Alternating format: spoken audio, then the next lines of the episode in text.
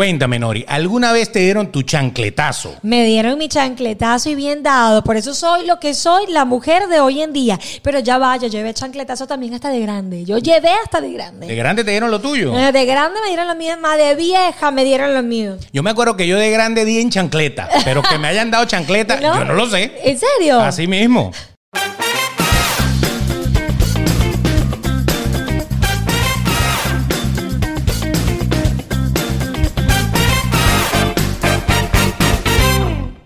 ¡Bienvenidos! Aquí estamos. Sí, señor, tenemos un episodio épico. Ay, un episodio de cambios Claro. que van a llevar hasta en la cédula, como decimos en Venezuela. Así Tú mismo. has llevado hasta en la cédula. Así, ¿te han dado por ahí? Sí, a mí también. A ver, así mismo, ¿no? Cuando estamos entre copas, una lona, noche loca. ¿Cómo se llama? ¿Tú que eres Una el hombre? noche de copas, una noche loca. Ahí te dan hasta con la chola. Ahí te dan hasta acá. Sí, con la chancleta o la chola. Eso es eh, de lo que vamos a estar hablando hoy, porque hoy es el episodio número 4. Uh, ya, o sea, que si parece a usted le mentira. quería entrar en cuatro, en cuatro se la vamos a poner, en cuatro balcones, como decía En los cuatro, amigos en invisibles. cuatro. Mira esto. Oye, esto a propósito, yo no sabía. No te, que- no me digas que te va a poner en cuatro. No, no, no, chico, me voy a poner de pie de uno. Mira, mira, miren esto. Chacha. La, Ah, ah, yo pensaba que era otra cosa. la que más jode, La hablando, más jode. hablando de la chancleta, pero yo no sabía que íbamos a. a- que, que yo me iba a poner esto. Bueno, pero ahí está la que más jode, ahí la tenemos. La tenemos a ella y la vamos a presentar de una vez. Ella es Nori Pérez acá con nosotros. ¡Uy! ¡Lista para darle a Beto! ¡Yeah! Ah, pero ¿qué me está dando con la chancla? O sea, tú trajiste tu chancla. Yo traje mi chancla, conozcan mi chancla. Mira, qué bonita, es de unicorn. Mira. O sea, casi que arcoíris Rainbow Bright. Huele ahí, huele ahí. ¿Cómo huele? Chacha. El pie de atleta está así como Usain Bolt, bien Mentira, atlético. porque huele rico. Bueno, yo no sé, lo tengo olores. Estoy, Ah. tengo, tengo, tengo esto atrofiado. Sí, ¿qué pasó ahí, no? Nada, nada de nada. Nada de nada. No se me quiere quitar los mocos. Bueno, entonces ella está con nosotros, ya usted la conoce, la puede seguir en sus redes como Nori Pérez PD. Y el que ha llevado y el que también ha dado es el señor Beto de Caire. Ahí está, vámonos. Le dimos Tú has, aquí, dado, ¿no? tú has dado mucho, ¿no? Eh, me he quitado esta varias veces. Pero no sé si para darle con esta o porque necesito quitármela. Quitártela. O sea, ¿qué, Dios ¿qué tal? mío, el Gracias, señor. pueblo. Así es, el señor Beto de Caire se roba el Betox en las redes sociales. Exacto, con una sola X al final. Recuerda que eh, nos puedes seguir en nuestras eh, pues, plataformas. Si nos estás viendo, es porque obviamente estás en el canal de YouTube. ¿Qué tiene que hacer ahí? Ay, es súper fácil. Suscribirse y listo. Miren que queremos llegar a los 10 mil. ¡Oh, oh! 10,000, 10,000, Sí 10,000, se puede. 10,000. Sí se puede. Exactamente. Suscríbete, recomiéndalo, disfrútalo con nosotros, compártelo. Es muy sencillo, sin más que decir, en YouTube para que nos veas y también le des como nos, que nos des, como nos quieras Con, dar. con la chancla, o se quitan la chancla, como ustedes quieran. Así Lo es. interesante del asunto es que al darle suscribirse, pues automáticamente cada vez que nosotros subamos un eh, video, usted va a estar allí enterado. Si le da la es. notificación, le va a mandar justamente ese mensaje que dice: Hola, ya estamos Si me aquí". quieres ir a subir un vídeo, a subir un vídeo. Es importante porque teníamos una semana que no lanzábamos el podcast porque yo, yo todavía estoy con un gripón. No se me quiere quitar el gripón. Miren, miren lo que me salió. Eh, eh, mira. Y no es un moco. sí, parece, parece una de esas, de esas- Parece que estuvieras en Villaquién. ¿Tú nunca viste el Grinch? No te metas conmigo. No te metas conmigo Eh, porque vas a llevar. Señor Grinch. Pero ya. Señor Grinch. Ahí para la gente que estaba preguntando, Nori, ¿qué pasó, Beto? ¿Qué pasó con el podcast? Bueno, ahí les va a llegar la notificación. Sin más que decir, he subido un vídeo. Un vídeo. Entonces, bueno, ahí está. Y si nos escuchas por las distintas plataformas de podcast, pues tenemos Apple Podcast, Google Podcast, tenemos Spotify, Anchor, muchísimas plataformas están allí. Hay unas que ni el nombre me sé y pido disculpas por eso. Pues, Pero están. Ahí están. Ahí, Ahí nos puedes escuchar en donde estés. Y lo más importante es que te puedes suscribir. Y si es Spotify, pues puedes hacer algo muy interesante. Interesa- interesante, es? que es etiquetarnos. Eso, compartirnos en tus historias de Instagram. Nosotros estamos allí para ti.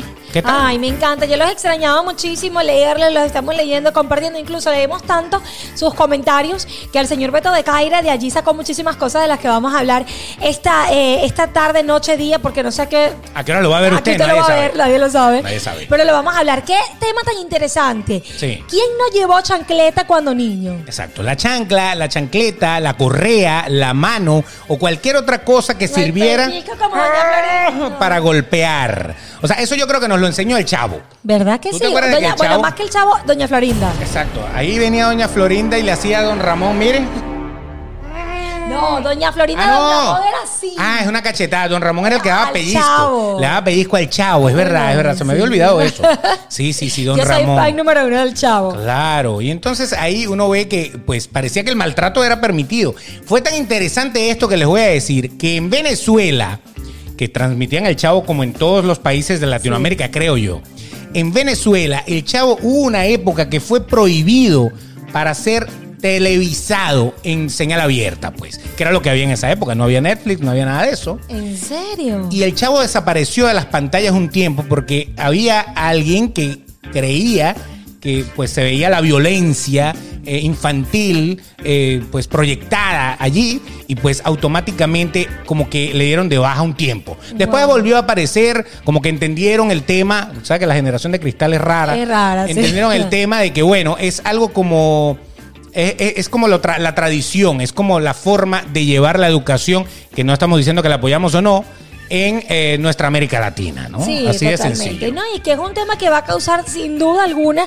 Yo estoy clara que este podcast va a ser de mucha polémica porque hay sentimientos encontrados, hay debates que lo vamos a discutir con ustedes en- de una manera eh, bonita eh, de decirlo, ¿no? Claro. Porque ¿quién no ha llevado chancleta? Hay madres que dicen, es que le hace falta un chancletazo. Eso, esa, esa niña lo que le faltó fue cueraza, un Exacto. cuerazo ahí. o sea, eso es lo que le falta. Pues nosotros no estamos apoyando eso, obviamente. Aquí tenemos dos versiones. Beto dice una cosa, yo digo, bueno. Yo digo, bueno. Yo soy más, más, más estricto. Más estricto Sí. en, en cuanto es de carácter, es esto y es esto, y por ahí te, y te para firme. Yo sí, a Sofía me ha tocado darle una nalgadita y decirle, ven acá, ¿qué te pasa? Ubícate. Y me ha tocado darle una nalgadita. No con esto quiero decir, dele palo a su hijo, ojo con esto, porque eso quiero que lo, lo quiero dejar muy claro. ¿Tú le has dado una nalgadita? Le he dado una nalgadita. ¿Suave? Suavecita. ¿Sutil? Sutil porque yo aplico las frases. Ah, a ver, a ver. Yo aplico las frases. Cuando yo, por ejemplo, hoy estábamos justamente en el desayuno y- y le- y no quería hacer caso, párate, cepíllate, vístete que vamos a salir. No quería pegar en el iPad y decía, pero es que ya va, yo hablo en qué idioma, que esta pana no me entiende. Y yo decía, bueno, la agarré y le di taca, la, la muchacha se fue firmecita. Ahí fue una, ¿no? Y apliqué una que decía, entra, porque Claudio estaba fuerte, entonces yo le decía, entra. No, que tú me vas a pegar. Entra, que no te voy a hacer nada. Pasa, tranquila. Esa era la peor amenaza que te podían haber hecho en la historia. Así Por eso, es. el episodio de hoy va a hablar sobre eso, sobre cómo nos educaron y cómo a lo mejor eh, debería ser o cómo varió esa educación para el momento en el que estamos viviendo. Correcto. O sea, estamos viviendo un momento en el que quizás no está bien visto que a usted le den con una correa, un cinturón o algo así, o le den con la chancla o con eso, pero sabemos que todavía la gente lo hace Claro. lo hace, a pesar de que hay países en donde como que no le prestan tanta atención a esto, pero un país como Estados Unidos, eso es visto como una agresión. O sea, Totalmente. usted está agrediendo al niño, por tanto, el niño está en todo su derecho de reclamar o si algún adulto quiere de- denunciarla o denunciarlo, porque usted está pues pegándole a su hijo, pues lo puede hacer. Claro. Entonces, ¿hasta qué punto eh, vale la pena o no vale la pena hacerlo? Pues eso creo que depende de la cabeza de cada quien. Correcto, y es un tema muy interesante, sobre todo en los Estados Unidos, Beto. ¿Saben por qué? Porque en los Estados Unidos nosotros los padres trabajamos muchísimo, ¿no? Aquí vivimos más en la, ca- en la calle que en la casa. Correcto. Y cuando eh, hay mucha, mucha, es un tema muy largo, muy, muy amplio, porque hay muchos que dicen, bueno, yo quiero esto, sí, sí, sí, toma, pero toma, no me fastidies. Ya, ya, toma, ahí Sí, está, sí, toma. ya vete. Está llorando, sí, sí, sí, toma, toma. Toma, cómpraselo. Cómpraselo. Cómpraselo para que se calle. Y apoya Exacto. malcriadeces. Entonces, ahora, nunca se han sentado a decir, ven acá, ¿cómo tengo que educar a mi hijo? Tengo que escucharlo. Tengo que escucharlo, tengo que hablarlo, tengo que convertirme en su pana, en su amiga. Entonces es un tema muy interesante y esto le va a servir a usted que nos está viendo para que le baje dos a su ánimo con su hijo, porque si no, en vez de tener un amigo, va a tener un enemigo en la casa, se va a ir y eso es fatal. Exacto. Ahora, ¿cómo nos educaron a nosotros? A nosotros y a las generaciones anteriores. Yo me acuerdo que eh, en, la- en las historias de la casa, o sea, prácticamente como que de generación en generación le han ido bajando al palo. Sí. O sea, le han ido bajando a, a- a esa, a, esa, a ese momento estricto de que si no haces lo que te digo, te voy a dar. Te voy a dar y te voy a dar. Y lo mejor es que tenían unas técnicas pero, pero asombrosas para darte. Es o sea, yo, yo recuerdo que el, el momento, o sea, ese momento de que tu mamá tenía la chancleta puesta, o la chancla, como usted le quiera decir, que la tenía puesta.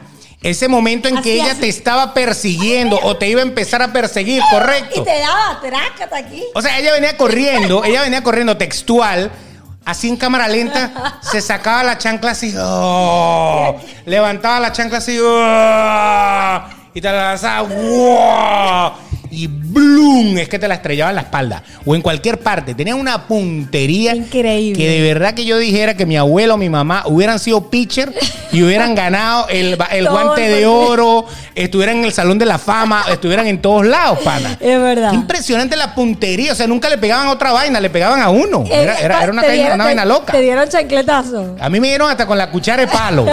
La cuchara de palo con la que usted revuelve la, la comida.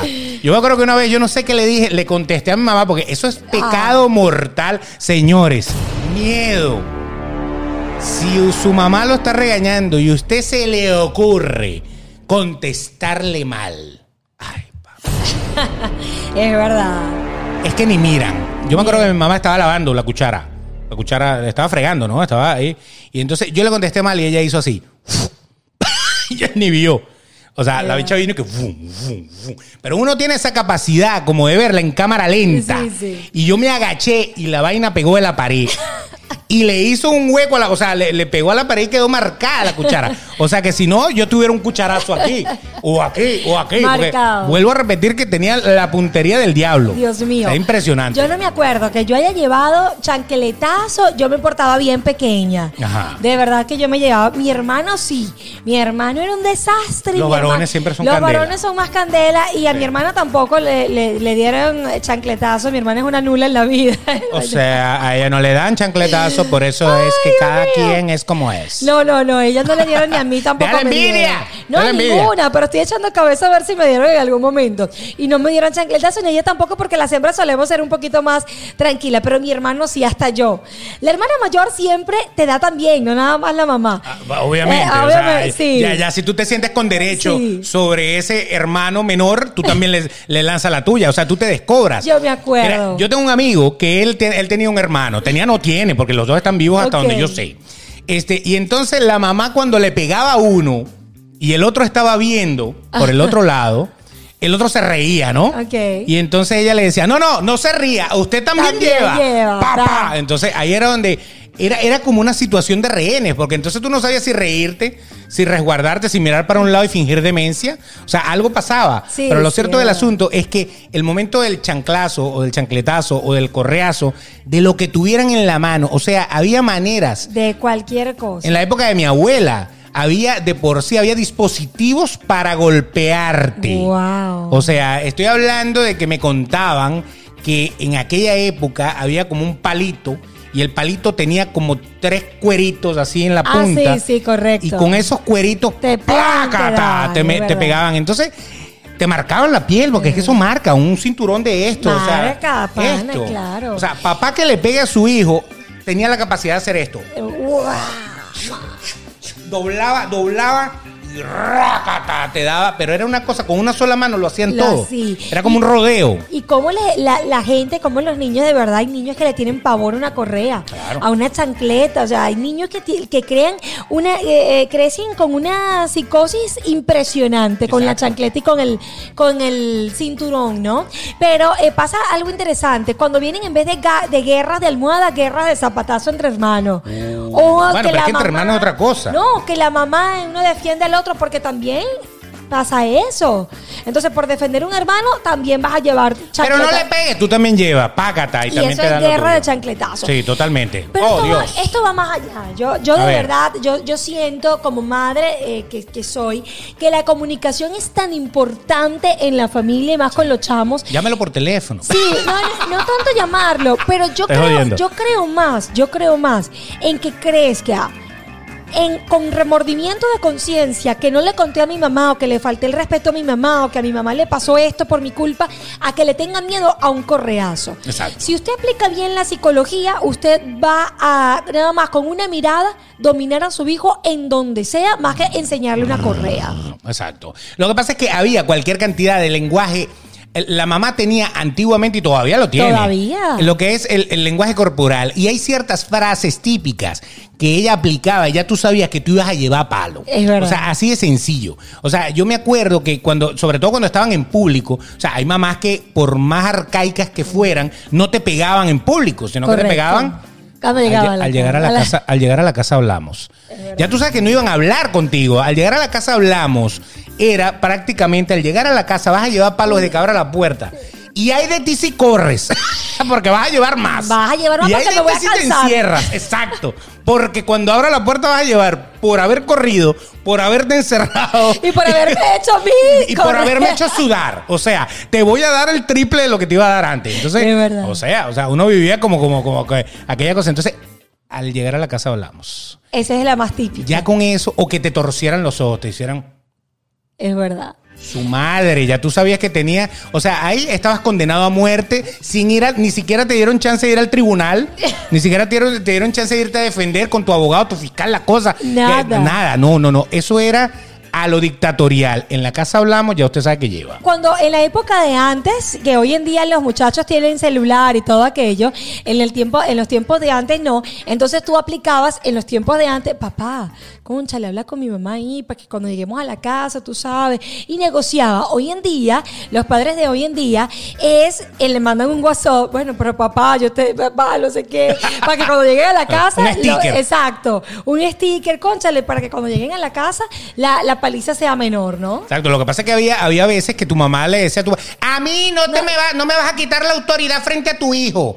Ya con eso, Tú ya no te metas. tu papá es, eso con tu mamá, así que casi que no puedo hacer nada. No puedo hacer. Soy un cero a la izquierda. Además, tengo dos amantes y no quiero que me pille. No quiero que me joda a mí. Yo, Porque es que si se metía, entonces iba a empezar en la pelea La con el papá. Y entonces el papá, no, no. Sí, sí. Deja que Rosita me está esperando. Deja la vaina, deja la vaina. Tú sabes, porque esos tu papás. con tu mamá. Esos papás de antes tenían tres y cuatro mujeres. Es verdad, eso era- es verdad. Y ellos eran más machos, ¿no? O sea, obviamente. ¿va? Que Sí, totalmente. Eso es lo que ellos creían. Pero bueno, lo cierto del asunto es que eso en la casa hablamos no pela. Típico, era muy típico. Y otra de la que era muy típica era cuento tres y llevo Ay, dos. su madre. Mira, pana, a mí me decían, cuento tres y llevo dos. No había contado el, terc- el tres. Cuando me había dicho el tercero, cuando ya yo estaba, mira, dale rapidito. ¿Sabes quién es, quién es dura? ¿Quién? Mi mamá. Mi mamá es la más... Mi mamá es la más... Arrecha, dijo. Mi mamá es la más... Arrecha es molesta. La Eh, eh, es enojada. Es enojada, mi mamá es la más. mi papá, eso, eso, eso sí, de verdad, que bueno. pan, un pan, un Eh, pan. sí, él es más comunicación, él más Exacto. vamos a hablar, él es más como yo, la psicología, hablando del rey de Roma. Exacto, Eh, exacto. Pero mi mamá sí era un poco más difícil. Por ejemplo, Sofía va a llevar porque le dije que no entrara Exacto, y entró. exacto. Por ejemplo, sabes que tengo la chancla aquí, ¿no? Sabes que te voy a dar con todo, ¿verdad? Cuando tú sabes que cuando termine, en vez de decir cuando lleguemos a la casa, cuando termine el podcast, vas a llevar. Va, llevas, ok. bueno, lo cierto es que ese, ese de cuento 3 y llevo 2 venía con uno, Ajá, dos. dos, y ya tú decías, no joda, en el 2 ya tú tenías que salir, Ya, pero lo que se llamaba en machetada. Total, O, sea, ya sí, o, sí. o- o te preparabas para recibir, Entonces- o hacías lo que te estaban diciendo que tenías que hacer. Es verdad, tú sabes que mi hermano, cuando mi mamá le decía eso que estás diciendo, se preparaba. Tú sabes qué hacía mi hermano, porque mi hermano, que le mando un beso, te amo, hermano, le decía, este se ponía, mi mamá Nori me va a dar, me dijo y tal, que en la casa hablábamos. Se ponía icy hot, ya lleg- para que le doliera, para que no le doliera. cuando llegábamos a la casa, el carajo salía corriendo para el cuarto a ponerse un mono, un blue jean, Claro. tarea- Pa' aguantar, tarea pa' para aguantar. aguantarle el palo. Uh. Él se preparaba ¿Cuál era arma? ¿Cuál era el arma de tu mamá No, específicamente? la correa. La correa. La correa, la típica correa. Un correazo iba a llevar. Es mejor de estas que tienen la hebilla que da vueltas así. Como duele ¿Eh? un hebillazo. Esto, esto, si, si, si con esta no te bastó, te basta con esta. esa, esa de verdad. Mira, yo me sobo porque me da como cosita, definitivamente. O sea, se cayó y todo, mira, y le abrió un hueco al piso. Pero lo cierto del asunto es que nosotros estamos riéndonos de esto, pero en ese momento no daba risa. No. O sea, y con todo esto les estoy aclarando, no estamos de acuerdo con esto. No. No estamos de acuerdo con esto y al final les vamos a decir por qué. Exacto. Pero lo cierto del asunto es que estamos contando anécdotas que sabemos y que Correcto. recordamos. Entonces, lo del, lo del correazo no pelaba. No, y lo del pellizco Ah, no, en la pierna, de que tú estabas, estaban sentados en algún sitio y entonces tu mamá Y tú- y tú, si tú eras rata, tú decías, ¡ya! ¿qué, qué, qué?". Ahí era. Sofía lo vendiste. La vendiste. Mamá, vendiste a tu madre.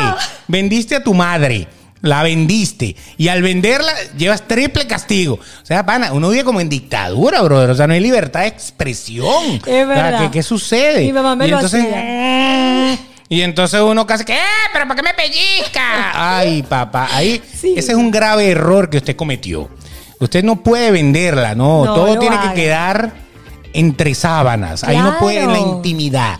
Ahí no se puede vender a nadie, menos a tu madre. No, porque si no vas a llevar el doble. Exacto. Yo me acuerdo que mi mamá me, mamá, pero eh, no vamos, recojan todo. No, mamá, pero ya va. Todo está en la casa, le decía algo, ya va. Vamos a regar, ah, no, vamos a quedar un ratico, tranquila, mi amor, quédate cinco minutos, pero ya tú vas a ver. Y yo, no, mejor recojamos todo y vámonos. Exactamente, Era es. horrible. Un pellizco, ese sí dolía como doña Florinda Don Ramón. Eso. Un Eh, pellizco, de un pellizco, Don Ramón al, un pellizco al chavo. Un pellizco torcido. Que también se lo tiró a Kiko de vez en cuando. También, es más, se lo, se lo lanzaba era Kiko, porque al chavo le daban, le daban la gorrita. Ah, un, un coscorrón. Un cocorrón, sí, le da un le da- coscorrón. eh, los pellizcos era para Kiko. Y efectivamente, eh, a mí sí me daban pellizco. Estaba tan aceptado esto que salía en el Chavo. Y si tú te diste cuenta, le, ha- le han bajado un poco, pero todavía existe.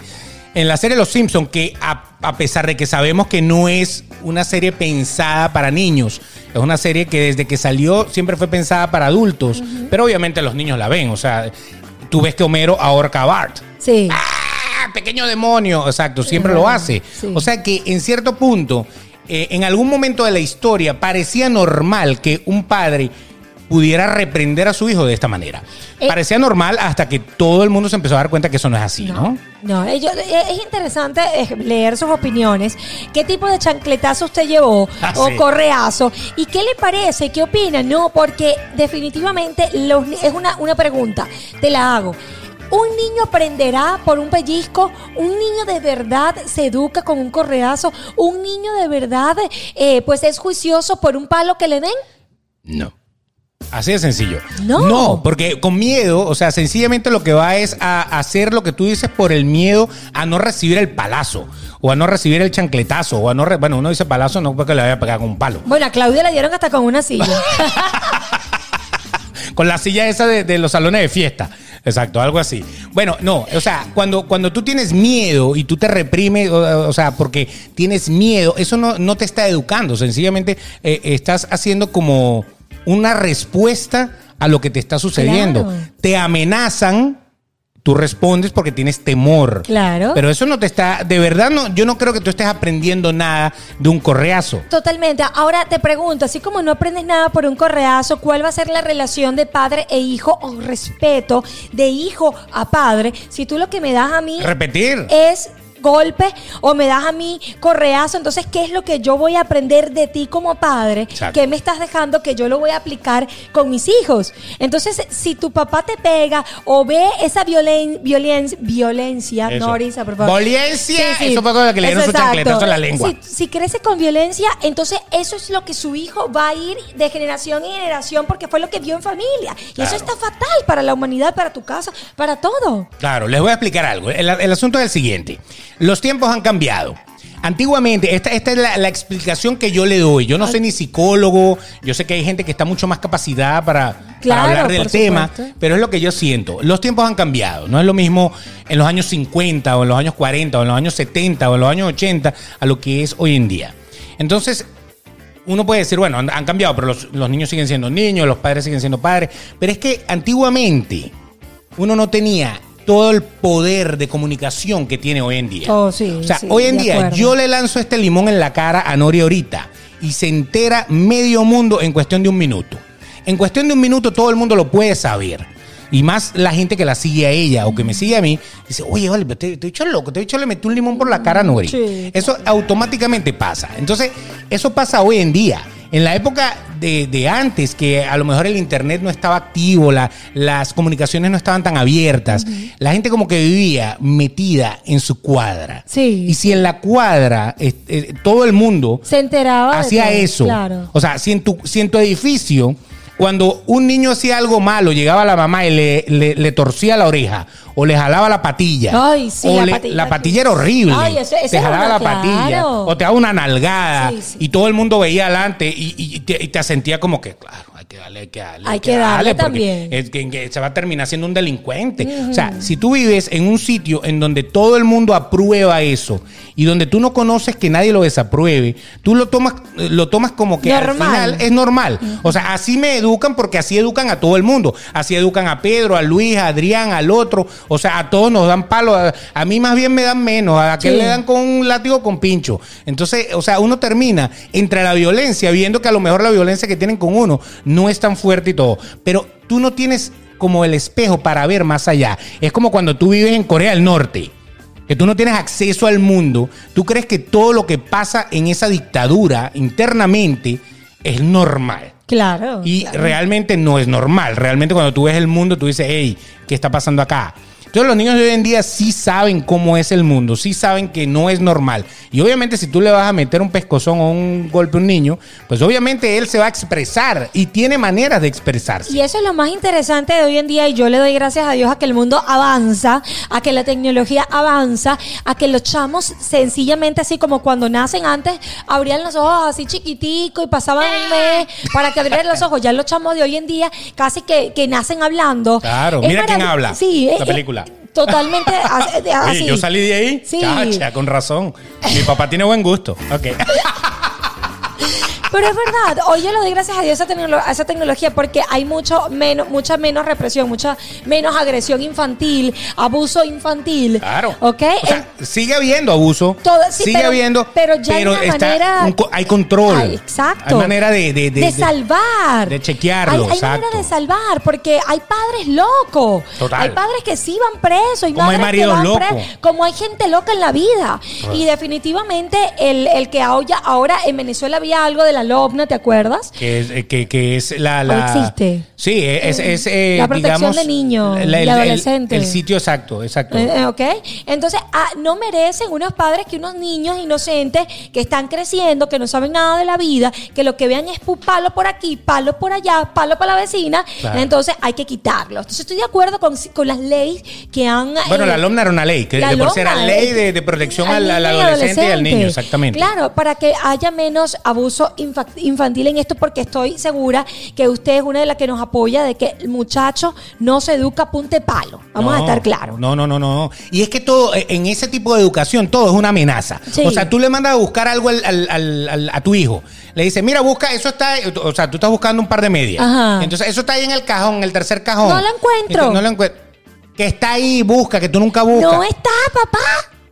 Si lo encuentro yo, ¿qué te voy a hacer? O, o algo así. o Esa era una de las Es como una amenaza. Sí, si sí. lo encuentro yo, entonces, ¿qué, ¿Qué, vamos te a voy hacer? a hacer? Palo para ti. O sea, era como, como una negociación. O sea, si tú me haces parar, vas a llevar palos si yo veo que las medias están ahí. Los calcetines, pues, están ahí. Entonces, eso, eso ¿Viste es vivir que sí como. estaba? ¿Viste que sí? ¿Viste? Es que tú no buscas. Y te lo pegaban por aquí, por la O te metían el calcetín en la Ah, boca. sí, entonces, eso, eso de, de ninguna manera está bien. Claro. Y entonces uno ahorita lo dice, se ríe y lo cuenta porque se- parecieran. Era otra época Parecieran cosas nosotros. como que de las que uno se escapaba. Que Fulanito se fue corriendo y se lanzó por allá. y la mamá no lo pudo agarrar, pero igualito Sí. te iba a agarrar en la noche. Entonces ahí es donde está el asunto. Pero el poder de estas mamás de olvidar era infinito. No Era- olvidaban nunca, nada. nada. O sea, tú después pudiste haberte comportado bien. Después de que te amenazó de que en la casa hablamos, Sí. tú pudiste ser el niño más brillante del mundo, el más lindo, en la casa, y, y uno venía como hablando, bueno, sí, mamá, tú sabes y tal, así como que No para irla que se me ha olvidado. En la casa hablamos y te meto. ¿Qué te he dicho yo, Noriani? Entonces ahí, tacata. No había manera de negociación. Entonces, ¿cómo, cómo, ¿cómo tú me vas a decir a mí que eso es una buena forma de educar? No es una buena forma de educar. Ahora, hay, no una, lo es. hay una frase típica de nosotras las madres que me gusta más. A ver, La, a ver. la aplico más. La escuchemos. Lo digo yo y punto. Es Pero- así. pero- no, no, no, no, no, pero nada. es así y punto. Es así y punto. O sea, dictadura total. Dictadura, pero eso yo me voy más con la dictadura. los niños están que meten asilo ya. Yo me voy por Mire, eso. yo vengo a meter asilo porque mi mamá de pana me tiene que yo no puedo hacer absolutamente nada. ¿Dónde meto la planilla? La, la forma. O sea, pana, no, qué impresionante. Esa yo me voy más por eso. Porque digo yo- Porque digo, mamá, pero ¿por qué es así, mamá? Pero es que las mamás somos arrechas, definitivamente. Sí. ¿Sabes por qué? Porque no, lo- no le damos ni siquiera explicación. Nosotros prohibimos, o por lo menos las madres de antes prohibían, te castigaban, te decían. Pero ¿por pero, qué? ajá. Y no había un por qué. No había un por qué. Porque yo lo digo y punto y te callas. Y, Y si, si no vas a comer, te lo voy a tirar por la cara. O sea, ma- man, yo, si yo no quiero comer, si no me gusta esto, porque ¿qué te lo come o te lo meto por la nariz? O sea, brother, o sea, Mira, entonces después, sí. le, después le sale drogadicto y entonces, oye, pero ¿quién te enseñó esa vaina? Bueno, si le metía los macarrones con, con- con queso por la nariz. O sea, obviamente. El mac and cheese. El mac and cheese. Pero no, es, es verdad, es una cosa que tú dices, pero dale explicación al, pa- al niño, padre. Claro, lógico. ¿No? Él tiene que entender. Él tiene que entender por qué mi mamá no quiere que yo me tome esto. Yo tengo que entender por qué mi mamá no me deja salir a las 12 de la noche eh, por ahí, o mi mamá no me deja manejar con 10 años. O que se- yo tengo que entender para yo poder tener, ir teniendo, ir creciendo con nociones de la vida y poder hacer las cosas bien, ¿no? Sí, porque si, si, si usted le explica a su hijo, está bien, porque si no, su hijo con seis años está bebiendo anís. Está bebiendo Entonces- anís, y está fumando en la esquina de la casa. Está fumando ahí en la izquierda. O sea, hay que, hay que hacerle entender por qué no puede beber a esa edad, por ejemplo. Por ejemplo. Que pudiera ser una pregunta, ¿no? Eh, que a lo mejor un adolescente de, de 12, 13 años puede, puede ser que, que quiera tomarse una cerveza y entonces Claro. viene y, y tu mamá te dice, no, no vas a tomar. Porque digo yo y punto. No, no es porque digo yo y punto, es porque no es correcto, porque ta, ta, ta, ta, ta, ta, tú ahí le, le explicas. Ese es el problema de la mamá o el papá, que son agresivos para todo, no explican nada. O Les sea, da flojera. te lo comes y punto. Ah, pero no- les da flojera darle explicaciones al hijo que se lo merece y está en todo su derecho, Claro. pero no tiene flojera de agarrar la chancleta Eso. y de lanzar. Es más rápido, es más práctico. Es más práctico, es más práctico pegarte, caerte a golpe que darte una explicación. Que me tienes- Traumatizados por la chancla. No, es Una cosa de esa. impresionante. Pero entonces viene y dice, ah, porque lo hace tu amiguito, tú te lanzas por un barranco, tú te lanzas. Esa es la otra. Ahí está. Y esta va unada a eso. ¿Tú sabes por qué? Porque ahí es cuando, cuando tú no le das la explicación a tu hijo del qué es bueno y qué es malo y por qué no y por qué sí. Entonces él ve lo que los demás chamos sí lo dejan o no lo dejan y ahí comienzan a repetir. Y no entienden, no saben si lo están haciendo bien o lo están haciendo mal. Y lo malo es que cuando hay algo que tienen duda, si está bien o está mal, no te lo van a ir a preguntar. Porque se rompe ese, ese vínculo que hay entre papá o entre mamá e hijo de confianza, de poderte preguntar si tal cosa que tú quieres hacer o que tú pudiste haber hecho o que fulano lo hizo y tú a lo mejor quieres saber si está bien, pues no. Entonces ese es el típico hijo que consigue la respuesta en la calle. Correcto. La respuesta la consigue en la calle a todo. Todo lo que pasa en la calle, ahí la calle le enseña. Ajá. Y la calle no te va a enseñar siempre lo correcto. Correcto. La calle te puede enseñar a, a lo mejor a no ser pendejo, a no, a no caer en cosas, ¿no? A, a- a agarrar un poquito más de, de chispa. Pero la diferencia entre el bien y el mal en la calle no existe. Porque lo que a lo mejor es bueno para mí es malo para ti. En cambio, tu mamá y tu papá son los únicos que pueden pues Guiarte llevarte por lo la senda de lo que ellos creen que debería de ser el camino correcto. Que tú después agarres otro camino, bueno, ya esa es tu Otra decisión. cosa, claro. Pero a palazo limpio ellos no te van a mantener por el camino correcto. Sí, Porque lo que no haces delante de ellos para que no te caigan a palo, lo haces escondida de ellos. Y cuando ya ellos se enteran, ya estás más que metido en el rollo. No, entonces ahí vienen los embarazos precoz Entonces, ah, no, porque es que a mi amiguita le dan permiso a las 12 de la noche salir a quedarse y entonces... Y la mamá le compra las pastillas. Ah. Y me Eh, parece muy bien eh, comprarle las pastillas a su hija. Entonces dice... ¿Tú le comprarías las pastillas? En su cierta edad, claro. Claro, pero no a los 14 No a los años. 14 años, por supuesto. Entonces, ah, o sea, que si, tú, que si tu amiguita va y se preña a los 15 años, tú también lo vas a hacer porque su mamá y ella son para. Ojo con la confianza y con cuando yo hablo de que tiene que haber una una amistad entre padre e hija, te voy a decir algo. Hay una diferencia y hay un respeto en esa amistad. Yo soy lo que soy hoy en día por el respeto y la amistad que me dio la confianza que me dio mi papá y mi mamá. O sea, tu papá bebía contigo. Mi papá bebía conmigo a su edad. Claro, a en mi su edad, momento, en su momento. que Después fue de los permitido. 21 años. Después que fue permitido. Mi papá ya decía, papá, voy mal, hazme una sopa. Mi papá me iba y me compraba la sopa. Ah, Con un huevo. Con, no, sí, con el huevo metido. En serio. Mi papá. Ah, pero ya va, ¿ibas con el huevo metido o tu En papá le sopa. echaba la sopa al No, huevo? exacto. o el huevo a la sopa. la- mi papá ah, ya te entendí, ya te entendí. y entonces mi papá era, papá, estoy mal, cómprame un Gatorade. Mi papá iba y me compraba a mí. Hay Mi que pap- hidratar a la niña. Hay que hidratar a la niña. Mi Eso. papá se iba conmigo, mira papá, no puedo manejar o mi papá iba. Era una confianza tan bonita, tan increíble que usted tiene que ponerla en práctica, pero siempre con la línea del respeto. Ven acá, porque mi papá sea mi amigo no quiere decir que yo por eso le voy a faltar el respeto a mi papá. Correcto. ¿Ok?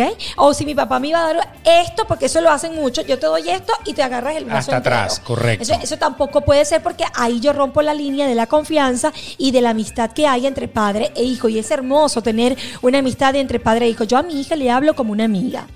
Yo a mi hija le digo, si esto no te gusta y yo creo que lo puedo permitir, yo te voy a ayudar a hacerlo. Si yo, yo, yo veo hasta dónde yo puedo darle a mi hija, pero yo quiero que ella vea en mí, que voy a querer siempre lo mejor para ella, una bonita, su mejor amiga que cualquier otra niña por la calle que uno no sabe de dónde Carrizo va, vi- vienen sus padres o su, o su, o su educación, sus principios, ¿no? Bravo, bravo, bravo. Ha sido maravilloso. Es verdad, es verdad. Está muy Pero bien. es así, Está claro. muy bien. El, el asunto es que esa amistad entre padre e hijo tiene que existir para que tu hijo de verdad confíe en ti a la hora de tener un problema. Claro. Y si tú le caes a palo a tu hijo, obviamente eso no va a pasar. Va a buscar a todos menos a papá o a mamá. Solo cuando esté metido en el problema, como saben que papá y mamá posiblemente lo No pueden sacar, lo pueden sacar del problema, ahí ya cuando no hay nada que hacer, ya cuando te tiraste por ese barranco, ahí es donde busca a papá y mamá. Pero ojo, también he visto casos de Caires que eh, cuando los chamos se ven en aprietos grandes porque no tuvieron esa confianza, esa educación y andan en la calle loqueando, que van presos o que tuvieron accidentes o algo y no quieren decirle papá o mamá porque saben que le van a caer, pero a palo, eh, Exacto. a palo. Entonces, ¿por qué no me lo dijiste? Porque no me llamaste. Yo te hubiese ayudado. Y vienen los arrepentimientos y viene ahí, pero, pero hijo, porque lo he visto. Me dice, hijo, pero ¿por qué no me llamaste? Yo te hubiese ayudado. Bueno, ya es demasiado tarde. Me estoy muriendo en las drogas, en el, en alcohol. Y, y eso suele pasar. Oye, me estoy riendo no por esto, eh, porque eso, esto es algo serio, pero me estoy riendo de algo que los papás venezolanos son in- insólitos. Los papás venezolanos de la época, de aquella época, no estoy hablando de los actuales, porque yo soy papá y soy venezolano y yo no soy así. Pero, pero en aquella época era. ¿Tú te acuerdas cuando a ti te decía, bájate de ahí que te vas a caer? Ajá, Eso- Eso, claro. era, eso era típico. Claro. Bájate que te vas a caer, Eduardo Augusto. Bájate. Sí, hay que llamarse así sí, para, que, para que suene más fuerte. Y entonces ibas tú, ¡pam! ¿Viste? Te caíste. Y ¡pam! Y te iban y te daban tu trancazo también, pana. Sí, es o sea, ya yo me golpeé. ¿Por qué me vienes y me das mi trancazo? ¿Por qué no me hiciste caso? O sea que, o sea, llevabas doble coñazo. Sí, no puede ser en la vida, uno no puede llevar doble coñazo. Entonces, los papás eran Es así, verdad. como que no me hiciste caso, me desobedeciste, no importa, ahí. Una vez yo me perdí, me acuerdo, yo me perdí en un centro comercial. Y entonces mi mamá como loca, ¿no? Todo el centro comercial buscándome y tal. Y yo lo que estaba era metido en una tienda, solo. Viendo, Loco. viendo algo, viendo algo en una tienda. Y entonces mi mamá cuando me encontró, menos mal y todo, ah, uy, sí, oye, Dios, Cristo y tal. Oye, sí, ya que lleguemos a la casa para que tú, veas, para que te vuelvas a perder. Deja quieto que se me pase el susto. Para que te vuelvas a perder. Y cuando llegué a la casa me encontró. Suele pasar muchísimo. O sea, abrió la puerta y ya yo salí corriendo. Ya yo sabía que lo que venía era, Era cueriza. palo. ¡Cueriza! Eh, Entonces, bueno, ahí- Interesante lo que acabas de decir. Los padres venezolanos, ¿cómo son los padres cubanos? ¿Cómo son los padres venezolanos? ¿Cómo son los padres mexicanos? ¿Cómo son los padres Argentinos, argentinos? dominicanos, Dominicanos. eh, claro. Eh, que- que- porque cada uno debe tener su manera de dar su chancletazo, ¿no? Claro, o, o debe tener su, su artefacto para, para poder dar disciplina. Exacto. Pero, pero ¿Cómo lo, será? Lo cierto es que los venezolanos, usted, si era algo que ellos le habían advertido, usted llevaba doble palo. El que se golpeó y el que le daban ellos después por encima. Entonces yo digo, pero ¿para qué me da si ya yo ya, ya metí la pata? No, y cuando nosotros escuchamos, usted no se manda sola o solo. Ay, no, pero papá, que yo voy un momentico y vengo. No, no, no, no, no, ya va, ya va. Párate ahí un momentico. ¿Qué me dijiste? ¿Cómo? ¿Que para dónde vas tú? Oh, perdón. ¿Para dónde vas tú? No, no, no, no, ya va. Usted no se ¿Para manda casa solo. de quién? ¿Para que, que, que tú vas a hacer la tarea el fin de semana? Ah, porque... Usted no va para la casa de ese que el papá de ese niño es como que es medio marihuanero. Eh, Sí, hay que hacer un, Ah, no, podcast de las excusas cuando éramos adolescentes. Ah, no, eh, eso es otra cosa. Las coartadas. Las O sea, coartadas ¿Cuántas de la veces no te vida? quedaste a dormir en la casa de tu amiga? Voy a hacer un ¿Cuántas? proyecto. Pero tú, la mamá de tu amiga no te conocía. ¿Por dónde entrabas? Mira. Si en Venezuela no hay chimenea. Aló, y te ponían a hablar. ¿Aló? Sí. Ay, soy la mamá de Andreina. Ella se va a quedar aquí, tienen un proyecto que yo fui al colegio y hablé con la maestra que usted no se imagina. Esa niña tienen que estudiar muchísimo. Hay que hacer un podcast de eso Sí, porque... la mamá de Andreina era súper open mind. Tranquila, no le pare. Después, cuando venía la barriga, la mamá Andreina era la, era la, era la propia. Era la Tal propia. cual, la- tal cual. Tal Pero cual. es muy típico cuando nosotros escuchamos, usted no se manda solo. ¿Cuántas veces te lo dijeron? Usted no se manda solo. Eso era cuando uno tenía que tomar una, una, una decisión, que ese es el problema. La buena forma de educar a un niño hoy en día es que usted lo deje que él tome decisiones. Sí, o sea, claro. usted tiene que plantear el problema y la, la persona tiene que analizar ese problema eh, el niño como tal y tomar su decisión. Eso es la forma correcta de que él llegue algún día a resolver los asuntos. Claro, no todos los niños tienen, desde pequeñitos los problemas son diferentes, los problemas van variando, pero eso de usted Sí. no se manda solo. Era o haces lo que te digo o nada. Dígame cuando te tocaba ir a casa de alguien que tú no querías ir. Wow. Cuando te decían, Lo peor. por ejemplo, vamos a ir a casa de tu tía Gertrudis. para que mi tía Gertrudis. Exacto. Entonces, ¿cómo que no? ¿Y qué vas a hacer? ¿Te vas a quedar solo? me quedo Ah, jugando sí. Nintendo. Ah, sí. Usted no se manda solo. Y el Nintendo desconectado y pa'l carajo. O es- sea, horrible. usted iba a la casa de la tía Gertrudis y se dejaba salivar el cachete con los besos de la señora. Horrible. O sea, y punto y final. Y si te daban un dulcito que a ti no te gustaba, cómetelo. Cómetelo. Pero es que yo no tomo malta. Tómatelo. Horrible, de seguro le han pasado. Tú sabes que existe esto de que usted no se manda solo, me trae mucho, mucho eh, eh, a, re- a recordar, a traer Re- acá. Recuerdos. Sí, de Porque que- remordimientos también puede ser. También, también puede ser. Recuerdo, también. remordimiento. No, no, me trae recuerdo de que definitivamente hoy en día no, no escuchamos a nuestros hijos. A. Tenemos tantas cosas y vienen por allí los problemas de Ah, reflexión, rebeldía, entonces, el hecho de la reflexión. reflexión, sí. Me viene la reflexión de que hoy en día no tenemos tiempo de antes, quizás era en otras épocas y no nos importaba mucho si escuchábamos o no a nuestros hijos. Pero hoy en día, pana, qué importante es escuchar a nuestros hijos. Claro, ellos, ellos tienen cosas que decirnos. Es más, a veces mi hijo sale con unas cosas que yo digo, ¿y este pana sabe Sí. eso? O sea, porque es que ellos, ellos están abiertos. O sea, uno cree, uno, uno desestima el poder de un niño de 5, de 6, de 7 años. Sí. Porque como tiene 6 años o 7 años y usted tiene 40, entonces usted, usted cree que, que, bueno, que usted sabe más que él y que él, y que él es un pobre niño. No. Ellos ven, y dígame cuando tienen sus, sus dispositivos electrónicos, sobre todo los El actuales. internet. Ellos ven cosas que ni usted sabe. Hay cosas, hay cosas Sí. que le puede llegar su hijo a decir, sobre todo cosas virales, que usted ni se ha enterado. No, me pasa con Sofía. Correcto. Tú dices, "Bien, ¿de qué estás hablando tú? Y resulta ser que ellos saben más que usted.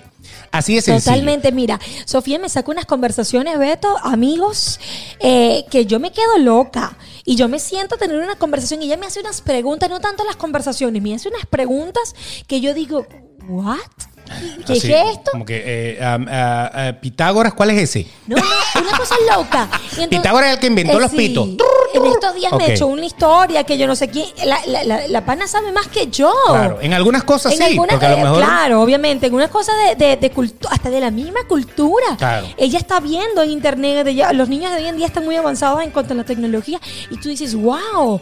eh, qué importante es, es- es escucharlo. Y tú sabes que por no escuchar a nuestros hijos hay mucha gente embarazada, mucha gente muerta por droga, mucha gente metida en problemas, presos, porque no tenemos tiempo, o quizás sí tenemos el tiempo, pero no nos preocupamos por escuchar, eh, y por eso es que se van de las casas. Y lo que hacemos es prohibir. Prohibir. Y al prohibir lo que hacemos es generar que ese adolescente, ya, porque por lo general es ya cuando llega la adolescencia, se convierte en todo un problema. O sea, que se quiera, que se quiera desaparecer, que te odie. Que O mate sea, a gente. Ah, bueno, sí, obviamente. Ya llegamos al extremo, que- que- ¿no? Pero es que lo existe. ¿Por qué crees tú que hay Obviamente. adolescentes? Hay adolescentes con armas, hay adolescentes eh, que tienen problemas y que están matando a otra gente en la calle precisamente porque no nacen con esa atención que no le dan en casa. Los papás nunca hablaron con esa persona. Nunca. Eh, Es más, normalmente son gente súper cerrada, que, que viven en su mundo y que ni siquiera comparten en familia. Eso, eso lo hace mucho la sociedad también, el hecho de lo que estamos diciendo, de esas sociedades donde los padres están trabajando todo el día y que los hijos prácticamente se crían solos. Solos, Se crían en el colegio, ok, en el colegio les enseñan las cosas tal, y después cuando llegan a la casa, pues es hacer la tarea y, y vivir metidos en el internet, ajá. en alguna cosa, y entonces se crían solos y ya por ahí se va. Estoy lavando, estoy cocinando, ya ahorita te escucho, Exacto. mamá, tengo algo que decirte. No, no, ya va, espérate, que tengo que hacerle la comida a tu papá rápido. Ya, que estoy trabajando, ya estoy haciendo esto, ya va, hablamos pero después. Ahorita hablamos, pero ya va, que esto, las mamás, las mamás jóvenes, ojo con esto, las mamás jóvenes están en el teléfono, en Ya el que estoy Instagram. haciendo un TikTok. Estoy haciendo- ya va, que estoy en el, que estoy en- y la, la chamita dice, bueno, mi papá nunca me escucha, mi papá esto, y sí crecen y van a la vida, van a la sociedad, van a la calle con una falta de afecto, Totalmente. con una falta de atención, que por eso es que existen tantas cosas feas en la calle. Claro. Yo nunca le he dado eh, golpe a mi hijo. Nunca. Nunca. Yo le he dado O sea, una nalgadita a Sofi, debo bueno, confesarlo. Bueno, ok, ok. Eh, Pero chiquitica. yo no estoy de acuerdo con pegarle a los niños, no importa. Hay, hay dos cosas que normalmente se dicen. A mí me pegaron y mírame, Sí. entero, soy un tipo de bien. Eran otros tiempos, ya les Sí, dije, ¿no? ya. Eran otros tiempos, a lo mejor le pegaban a todos los primos suyos y a todo el mundo igual que usted, y usted creía que esa era la forma de educación y punto. Pero hoy en día, cuando tú sabes que hay algo que no, que, a ti te está pasando, que no necesariamente es el mejor camino, entonces ahí tú automáticamente tú te pones renuente. Y la otra cosa es ese fulano dicho de una buena nalgada a tiempo te endereza un problema futuro. Ahora te pregunto aquí, brother. hago este stop. What's up? Te pregunto esto ya que estamos hablando de esto, que, que, que le pusiste en la mesa. Eh, ¿Por qué no dice la- a tu hijo le hace falta una buena nalgada para, para que aprenda? ¿Y por qué no le dices a tu hijo le hace falta una buena conversación para que aprenda? Ahí está el detalle. Esa es la que yo puedo aplicar. Por eso es que ahí es donde tenemos que entrar todos y cada uno de nosotros. O sea, en el momento en que tú le das la nalgada, es, es como que tú no quieres hablar. Tú lo que quieres es o me haces Drenar, caso o punto. Y ajá. dígame cuando tú estás molesto por algo que pasó y descarga, a lo mejor tú vienes molesto de muchas cosas que te pasaron que nada tiene que ver con tu hijo. Y tú vienes con toda tu, tu rabia y en el momento que te hace enojar tu hijo, tú agarras la correa Ay, sí. y le zumbas toda la rabia que no te la ganaste por tu hijo, te la ganaste por tu jefe, te la ganaste por tu pareja, te la ganaste por tu mamá, no sé, Sí. por lo que te dé la gana. Y tú descargas toda esa ira. Con en el tu pobre hijo. muchacho. ¿Por qué no te compras un saco de boxeo y le das unos Sí. coñazos al saco de boxeo, de boxeo mejor y, y drenas esa ira ahí? Porque Hay hay, mu- mucha gente que drena, que su drena ira con- sus fatal, hijos. es fatal, y eso sí. es terrible. Sí, es terrible. O sea, Es no bonito. estoy de acuerdo. No. Punto y final. No estoy de acuerdo con eso. No, es totalmente de acuerdo contigo porque qué bonito es que tu hijo se siente feliz, se sienta cómodo con tus papás, que sepan que mi papá va a hablar conmigo, que mi papá me va a enseñar hablando. Eh, yo te digo algo, hoy en día los niños son muy inteligentes, Beto. Obviamente. Hoy, el hoy en día pega más una palabra o ignorar algo que tú sabes que están llorando, ignóralo, tranqui, ignóralo. Le va a doler más la ignorancia que a un correazo. Sofía, por ejemplo, yo la acostumbro mucho a hablar, mucha comunicación con, con mi Pero le dado su nalgadita. No, yo le, doy- yo, yo, yo le di eso chiquitica, le hice una nalgadita. Pero yo con ella ahorita hablo demasiado. Y ella le duele más cuando yo le digo una palabra fuerte, que yo la hago hasta llorar cuando hablamos. Voy en el carro y le digo tanto que yo hago o tanto. Yo me merezco esto, Sofi. Yo esto por tu. Sí me lo- y ella reflexiona y dice, mami, sí tienes razón. Mamá, tienes razón. Y cuando un hijo ya comienza a aceptar, a ver eso, pega más, le pega más eso que un buen correazo. Créeme que sí. Sí, hay gente, hay gente, fíjense, hay dos tipos de educación actualmente que no tienen nada que ver con la chancla, que no tienen nada que ver con esto. los papás como yo que no le pegan a los hijos. Punto y final. Hay dos maneras que usan los papás modernos. Que yo he pecado, ahí sí te digo, no le he dado su correazo, no le he dado su chancletazo, no le he dado nada a mi hijo, pero he pecado de algo que hacen muchos papás de hoy en día. ¿Cómo qué? Y es premiarlo. Ah, no puede ser. Premiarlo. Eso lo he hecho. O sea, si haces tal cosa, yo te compro esto. Si haces tal, es como, yo lo veo como, como una manera de ponerle como, como un, sí, un premio. Ok. Porque él eh, se esfuerce en hacer tal cosa. No está mal eso. No está mal, No está pero mal no puede eso. ser la única manera de educar a tu hijo. Yo no estoy de acuerdo con apoyar malcriadeces. Un muchacho malcriado en la calle que te haga esos shows, que te haga esas cosas, yo no estoy de acuerdo. Pero Dígame las pataletas. Las pataletas. Yo no estoy de acuerdo. Yo, yo- hay maneras, así como avanza la sí, como avanza la vida, avanzan las maneras de educar a nuestros hijos en casa hablando.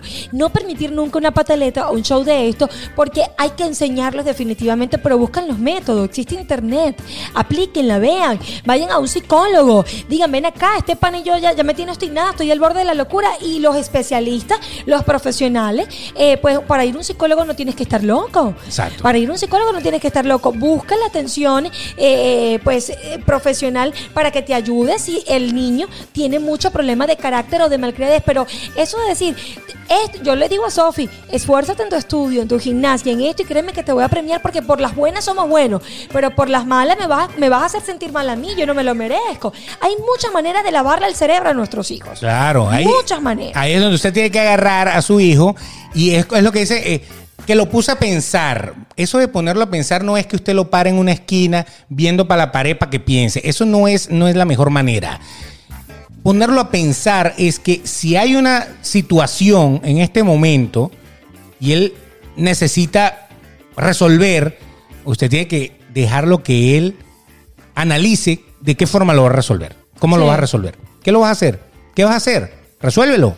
¿Me Sí. entiendes? Eso, eso le va a hacer que él a futuro, cuando tenga un problema y no te tenga al lado, él sepa tomar una decisión Qué bu- correcta. Qué, qué bueno que, toma, que tocaste este tema de Caire es un tema interesantísimo, ¿saben? Qué por serios nos hemos puesto. Este, este podcast es de reflexión. Este podcast eh, no es tanta echadera de vaina como siempre, pero siempre existen momentos que hay que ayudar a la humanidad y este es uno de estos, a a la humanidad de los padres. Por fin. Por sí. Porque tú sabes que tocaste un tema muy importante. Tú sabes que a Sophie le hicieron bullying en el colegio, ¿te acuerdas?